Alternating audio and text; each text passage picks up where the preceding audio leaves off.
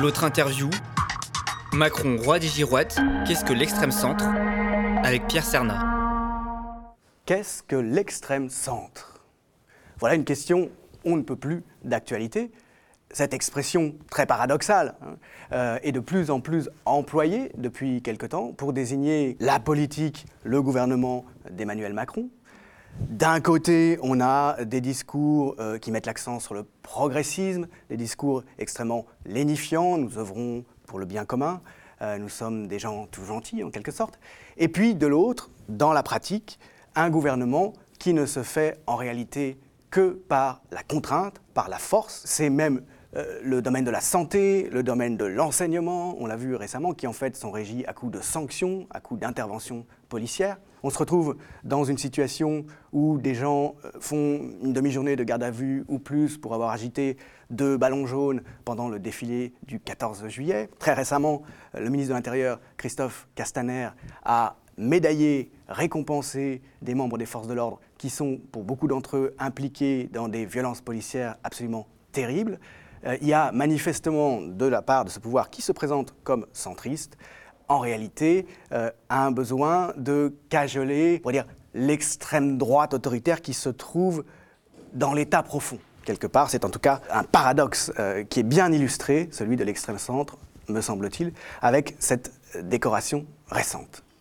Alors, l'extrême centre, ça a été l'objet de plusieurs ouvrages dont l'un, le plus ancien, date de 2005. Son auteur est avec nous aujourd'hui, c'est Pierre Serna. Bonjour. Bonjour Pierre Serna. Merci beaucoup d'être avec nous. Pierre Serna occupe la prestigieuse chaire d'histoire de la Révolution française à la Sorbonne et peut-être euh, plus prestigieux encore, il anime l'Institut d'histoire de la Révolution française fondé en 1937 par Jean Zay au temps du Front populaire, euh, qui est un, un foyer d'études absolument fondamental pour les connaissance autour de la Révolution française, bien avant que l'expression d'extrême centre fasse florès aujourd'hui, parce qu'elle est particulièrement pertinente, vous allez nous l'expliquer, euh, pour comprendre ce qui se joue en ce moment autour de, Macron. Vous avez publié un livre en 2005, c'était votre habilitation à diriger des recherches, un livre d'histoire donc, hein, qui s'appelait La République des Girouettes, qui était centré sur la période révolutionnaire 1795, puis celle de l'Empire napoléonien jusqu'en 1815. Euh, ça s'appelait donc la République des Girouettes 1795-1815 et au-delà, une anomalie politique, la France de l'extrême centre. Des intellectuels comme Tariq Ali, par exemple, le euh, penseur anglais, le militant et penseur anglais, ont repris cette notion d'extrême centre. Mais plus récemment, peut-être d'ailleurs sans voir qu'elle vous était venue déjà à l'époque pour désigner cette période donc, euh, de l'histoire de France. Aujourd'hui, vous publiez l'extrême centre ou le poison français, et euh, en quelque sorte vous tirez le fil hein, euh, euh, de l'érudition jusqu'au très contemporain et jusqu'à l'actualité brûlante, vous développez là-dedans une thèse selon laquelle, en réalité, l'extrême centre, ça n'a rien de nouveau, c'est une très vieille histoire qui commence avec la Révolution française. Est-ce que vous pouvez nous expliquer ça en, quelques mots? Si vous me le permettez, je vais revenir à la genèse justement de, cette, euh, de ce néologisme que j'ai bricolé, que j'ai fabriqué euh, en, 2005. Euh, je dois payer une dette au grand historien israélien Ziv Sternel. Ziv Sternel, dans la fin des années 70, a inventé lui aussi un néologisme très intéressant, la droite révolutionnaire. Et euh, dans ce néologisme-là, euh, qui a mis en fureur toute l'école de René Raymond, il y avait trois droites en France, la droite bonapartiste, la droite orléaniste et la droite légitimiste. Trois droites finalement euh, acceptables. René Raymond, c'était le, pape, de l'histoire contemporaine, hein, de l'histoire politique, de la science politique française. Et le patron de la plupart des historiens, d'ailleurs, qui encore aujourd'hui, qui de la génération suivante, qui domine hein. à l'Institut d'études politiques à Sciences Po, Paris et encore à Nanterre, qu'il a tellement marqué. Et euh, justement, Yves Sternel, euh, dérangeant, historien dérangeant, donc, pointait en fait une anomalie, lui aussi, dans l'histoire de la droite française, en disant qu'il y a eu une droite populaire euh, française qui a été d'une violence très forte, anticapitaliste, antisémite, dès la fin des années 1890, euh, évidemment anti-réfusarde, euh, évidemment anti-communiste, ou du moins antisocialiste à, à, cette époque-là.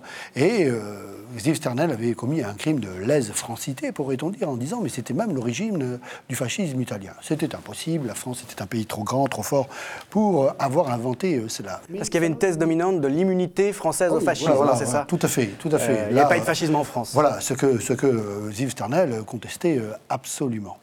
Et donc, euh, moi-même, euh, travaillant donc sur l'histoire générationnelle et donc sur les grands-pères de ces personnes qui avaient animé cette droite révolutionnaire, je me suis dit, mais euh, au fond, euh, l'histoire de France ne s'arrête pas, euh, malgré la tradition d'où je viens, l'histoire donc en Sorbonne, dite classique, jacobine, de la Révolution française, elle ne s'arrête pas à la mort de Robespierre. La lutte continue, la République continue, la démocratie continue, et je me suis posé la question de savoir, mais que sont devenus ces gens-là? Ces gens qui avaient combattu avec Robespierre, ou même parfois contre Robespierre, à côté de Robespierre. Et puis finalement, c'est la notion de génération qui s'est imposée. Ces gens qui avaient été là, élus à la Convention en 1792, sont encore là en 95, pendant la République thermidorienne, sont là sous le Directoire, sont là sous le Consulat, sont là sous l'Empire, ils sont là pendant la Restauration, ils sont là pendant les 100 jours, ils sont là après la Seconde Restauration. Alors, on a un éclatement de ces gens-là dont on peut dire déjà qu'ils sont à gauche, entre des gens qui vont rester intègres à leurs idées, à leurs principes démocratiques, républicains, qui vont devoir se clasher, qui vont devoir rentrer dans la clandestinité, qui vont devoir déjà affronter un, pouvoir répressif. Et puis on a des gens qui, comme l'aurait dit euh, le général de Gaulle en 1958, sont allés à la soupe assez rapidement et qui ont profité, qui ont été des opportunistes et qui ont profité de tous ces changements euh, politiques. C'est-à-dire que tous ces changements de régime, leur- leur ont- ils n'ont pas empêché de rester en place. Et donc appa- appa- apparaît justement euh, un dictionnaire à l'été 1815, après euh, la catastrophe de Waterloo, pourrait-on dire, Au début de la Restauration. donc, au euh, début le- de la seconde de- restauration, donc le retour de Louis XVIII de Gaulle, donc en, XVIII, ouais. en 1815, donc après la défaite de euh, juin euh, 1815 de Napoléon, donc et son abdication, sa seconde abdication, euh, cette fois-ci définitive, apparaît durant l'été 1815 un dictionnaire qui s'appelle le dictionnaire des girouettes. 670 euh, noms, institutions sont, euh, sont épinglés. C'est plus ou moins juste, mais dans la plupart des cas, euh, c'est avéré. Et en fait, euh, je me suis dit, ben voilà, je ne porte pas de jugement moral, je suis un, historien, mais qu'est-ce qui fait qu'on est girouette? Qu'est-ce qui fait qu'on a euh, changé d'avis Et qu'est-ce qui fait que l'on s'est vendu à ces, différents, euh, à ces différents régimes? Et à partir de ce moment-là, je fais une enquête à rebours. Et dans cette enquête à rebours, trois piliers m'apparaissent constitutifs de la personnalité et du parcours de ces gens-là.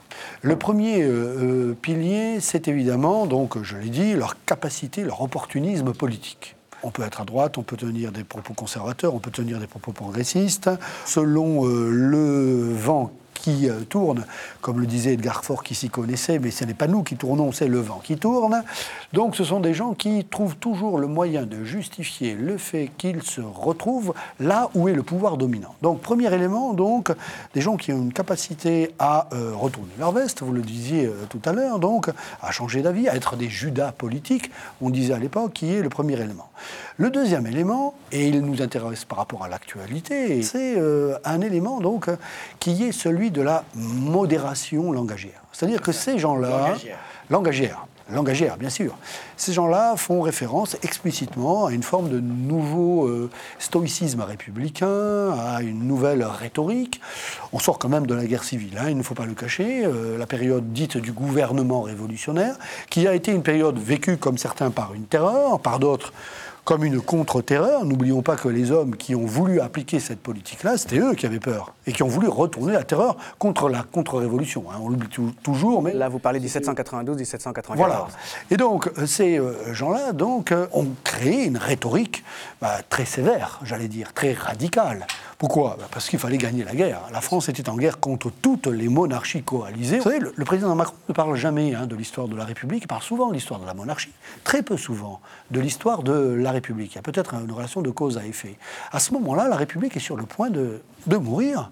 Et euh, la devise Vive libre ou mourir, qu'ont inventé des soldats américains pendant leur révolution d'indépendance et pas des Français, parce que les, rébu- les- les- les démocrates américains ont aussi eu leur radicalité pendant leur révolution. Donc, cette devise devient la devise des sans-culottes, des jacobins et des soldats euh, français. On a une époque où toute l'Europe monarchique est en guerre contre la France. Ah oui. Parce que c'est la La première. première République. puissance mondiale, l'Angleterre, a déchaîné, a déchaîné l'Europe de l'Autriche, l'Europe de la Prusse, l'Europe du Piémont, l'Europe de l'Espagne. Toute l'Europe est contre la France. Vous vous rappelez cette phrase magnifique de Victor Hugo, donc l'Europe contre la France, la France contre Paris. Donc il faut parce qu'il y a une guerre civile en France, c'est ça Il y a aussi une guerre civile en France. Une partie des départements français sont en rébellion contre la République. Il faut gagner la guerre. D'où l'état d'urgence. Il faut gagner la guerre. Un état d'exception qui naît immédiatement. Et après la fin de cet état d'exception, pourrait-on dire, on va avoir des thermidoriens qui vont garder les institutions de cet état euh, d'urgence, mais qui vont dire Ah non, maintenant euh, c'est fini euh, la rhétorique de la radicalité. ils jouent sur le besoin d'apaisement, c'est ça Tout à fait. Comme le la réconciliation, donc, après une période de guerre civile. Et ce sont des gens qui vont dire Bon, ce qui nous a nuit, c'est un petit peu les anathèmes, les calomnies, les attaques à dominem. Nous allons adopter un discours tranquille. Mais ce discours tranquille, pour vous donner un exemple très précis, en 1795, euh, se solde d'un côté à la Chambre par un discours qui est très maîtrisé, euh, très courtois, très poli, on pourrait dire très bourgeois au sens civil du terme, dans la réalité du fait, des faits, jamais la population ouvrière de Paris n'a été autant réprimée que pendant le printemps 1795. Un printemps qui suit un hiver épouvantable, des femmes se jettent dans la Seine avec leurs euh, enfants nouveau-nés, se suicident, un pic de suicide effroyable parmi le petit peuple de Paris en 1795, pendant que ces gens-là disent mais nous voulons une république tranquille, une république de l'ordre public, une république de la tranquillité, une république fondée sur la propriété. Et ces gens-là, on va les retrouver constamment en disant Mais non, ce sont les ouvriers ou les curés fanatiques, donc, qui emploient toujours une rhétorique du désordre. Nous, ce que nous voulons, euh, c'est en fait un débat mesuré. Deuxième comme consensuel. Deuxième pilier. C'est le deuxième pilier. Le troisième pilier, c'est de dire, de se rendre compte, au point de vue stratégie politique, que le pouvoir législatif, au fond, ce n'est pas le plus important. Alors que la Révolution française s'est faite sur la révolution de la loi, la révolution des législateurs, c'était la plus grande fierté de Robespierre, de Danton même, de Marat, d'Antonel sur lequel j'ai travaillé, de, tous les députés qui ont marqué de leur empreinte la grande histoire législative de la Révolution, ces hommes se rendent compte que plus fort que le pouvoir législatif, c'est le pouvoir exécutif. Le pouvoir exécutif n'a pas d'idéologie. Il faut le tenir et il faut appliquer la loi. Il exécute. Et donc ces gens-là, au lieu d'obéir à la grande leçon de Montesquieu, il n'est de pouvoir exécutif que de pouvoir obéissant au pouvoir législatif, car le peuple souverain est représenté par ses députés, et c'est lui qui vote les lois, et c'est lui qui demande au pouvoir exécutif de les exécuter, de les appliquer. la grande nouveauté de la, Révolution et de la Convention en particulier. C'était la grande nouveauté de la République démocratique. L'exécutif n'était que le bras armé de la loi. Le législatif prime comme il se doit normalement dans une république démocratique. Vous voyez qu'on est obligé de le répéter encore en 2019, donc c'est peut-être pas euh, tout à fait évident, et ça l'est encore moins vu les conditions actuelles dans lesquelles fonctionne le législatif, comme vous avez pu vous en apercevoir. Mais à ce moment-là, donc au moment de Thermidor, mais cela a commencé un petit peu avant pour des raisons tout à fait exceptionnelles de république née dans la guerre.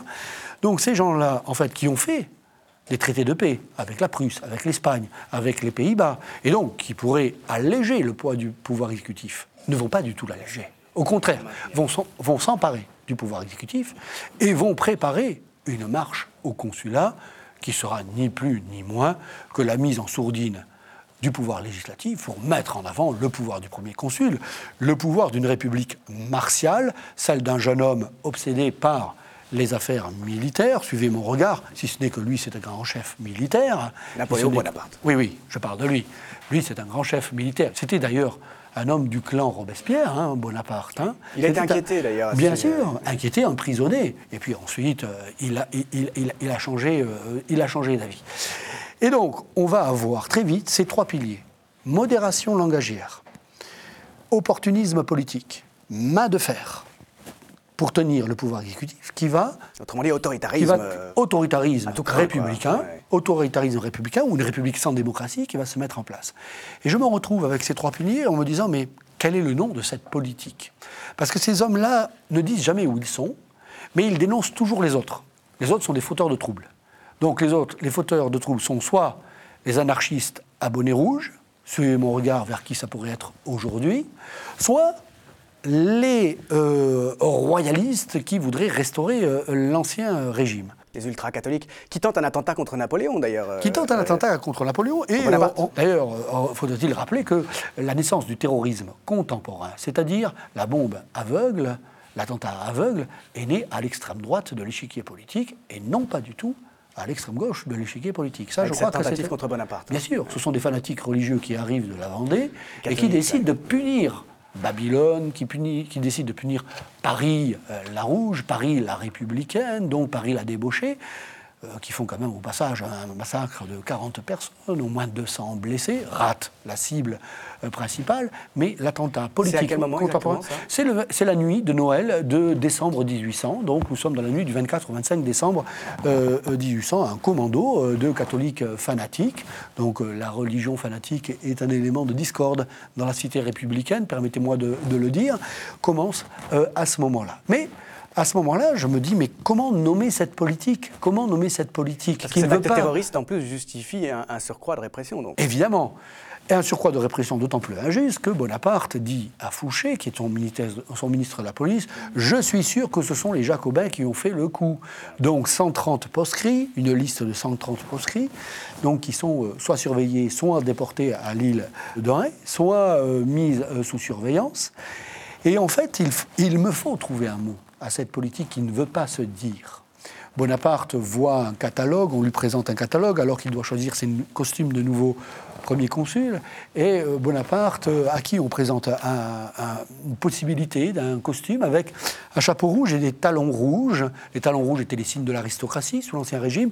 Le bonnet rouge fait penser au sans-culotte. Et Bonaparte a cette phrase qui reste légendaire Ah non, non, non, non. Je veux une politique sans bonnet rouge et sans talons rouges. S'il ne veut pas être bonnet rouge et santal rouge, où veut-il être? Il ne le dit pas. Donc je me trouve, moi, en tant qu'historien du début du XXIe siècle, en face d'une aporie, d'un silence qui ne veut pas dire qui il est. Et ce silence, je vais l'appeler extrême centre. Alors que le centre, c'est la modération, je pense que ce centre est d'une radicalité totale. Mais il ne peut pas le dire. Et cette radicalité totale, c'est bien sûr cette capacité à tenir le pouvoir militaire, le pouvoir policier, le pouvoir de répression, et de le troquer avec les dominants de l'époque contre l'ordre public. C'est-à-dire criminaliser les idées politiques, criminaliser les opposants démocrates, criminaliser tous ceux qui pourraient avoir rappelé à Bonaparte que 1789 puis 1792 se sont construites aussi sur des impératifs de république démocratique. Et là où le, sous-titre du, livre, donc 1789-2019, m'a semblé le pertinent. Le poison français. Voilà, m'a semblé être un poison français, c'est que on va avoir dans ce modèle particulier de la France qui est né grâce au courage, grâce au sacrifice quand même de dizaines de milliers de patriotes, de jeunes hommes et de jeunes femmes aussi qui sont allés mourir euh, aux frontières ou de jeunes femmes qui ont travaillé seules alors que leurs maris étaient euh, des volontaires euh, ou des soldats donc pour défendre la République. Immédiatement, un poison va naître dans la République française qui va être, d'une certaine manière, les élites françaises, cette haute fonction publique qui va comprendre que ce qu'il faut, c'est tenir l'appareil d'État.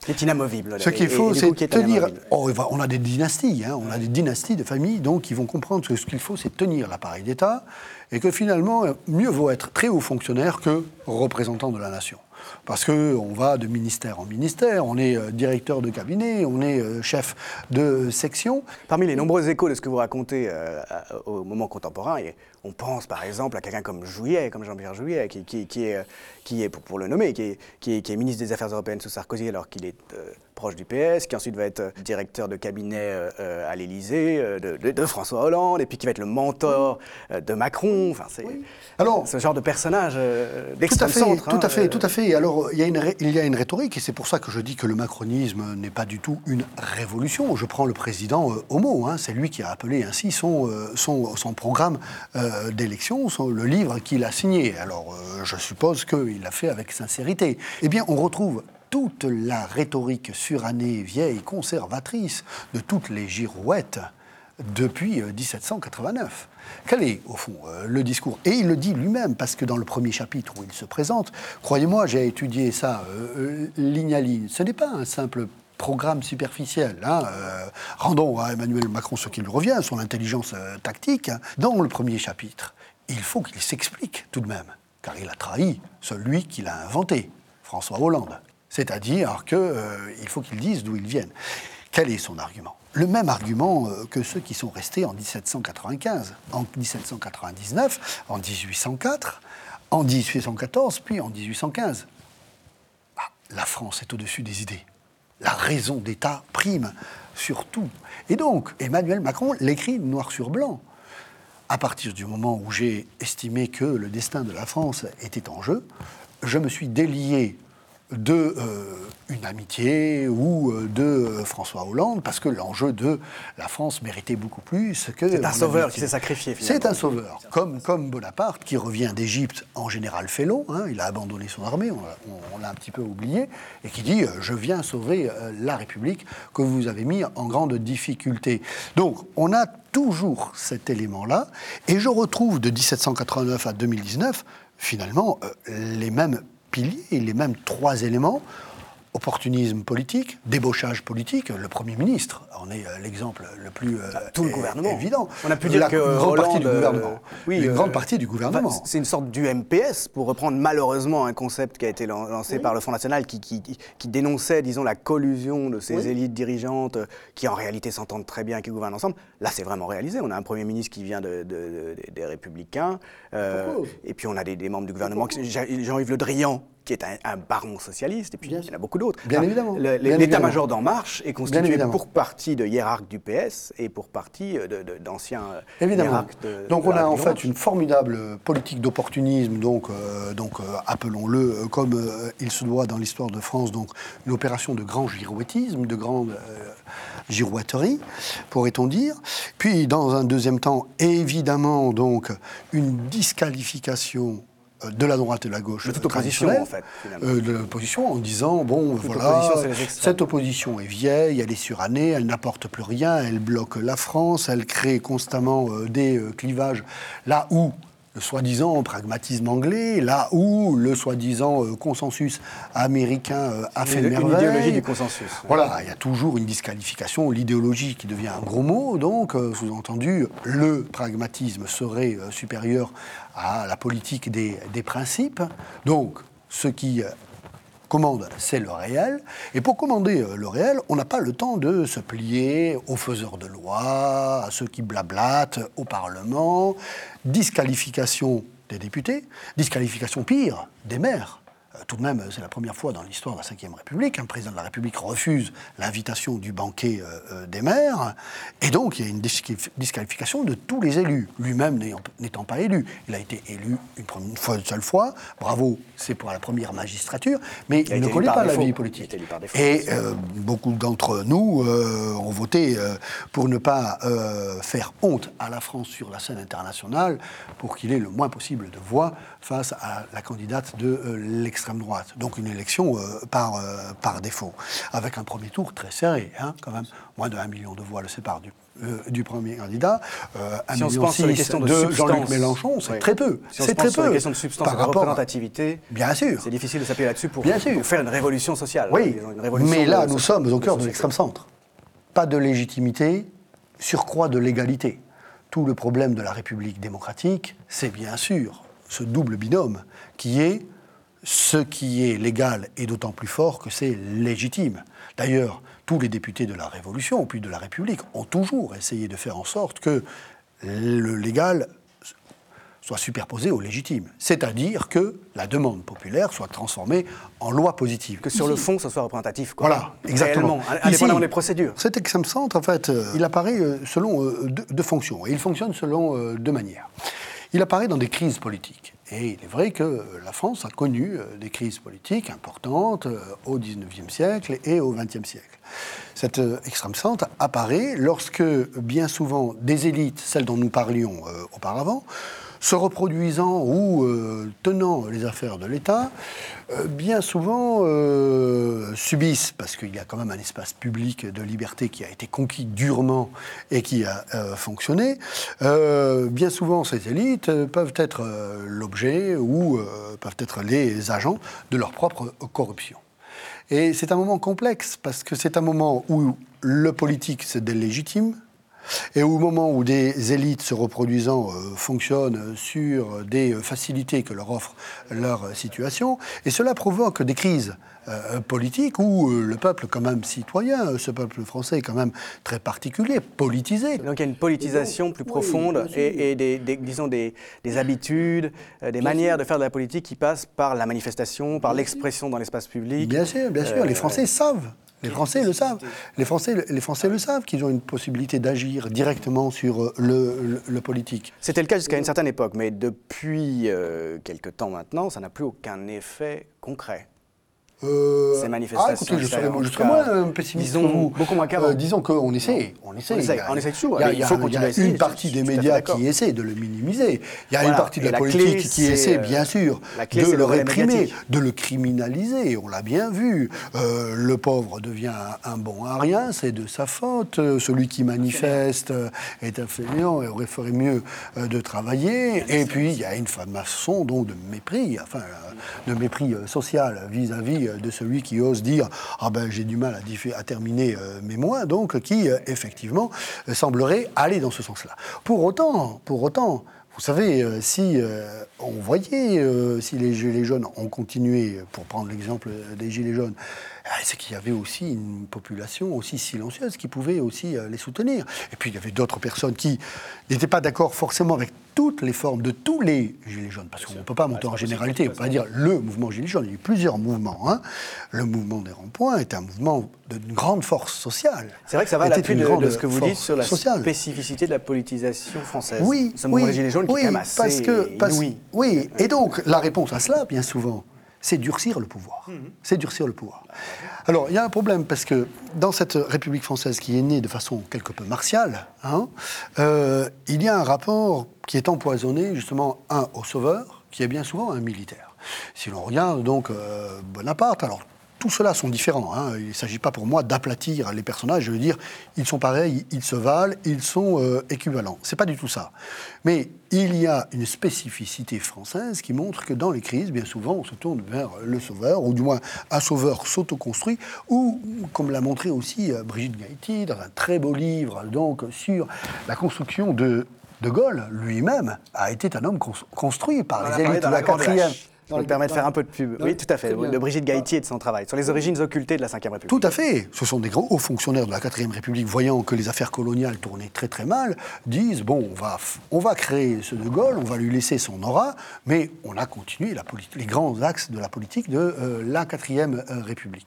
On a l'impression, euh, là aussi, qu'on a en fait des grands hommes qui apparaissent et qui sont soutenus par, au fond, appelons ça des élites, une grande bourgeoisie, une haute finance française. Le livre de euh, Julia Cagé sur le financement sur le financement du, ministre de l'économie qui était Macron, repérant les plus grands contribuables, leur expliquant les formes de défiscalisation pour construire son premier matelas financier qui lui permet de lancer une campagne alors qu'il ne venait d'aucune structure politique. Le livre de Julia Cagé a montré le coût de la démocratie et les manières légales, mais amorales, de contourner la loi pour se constituer un premier matelas. C'est toujours ce conflit légalité-légitimité, légalité-représentativité politique.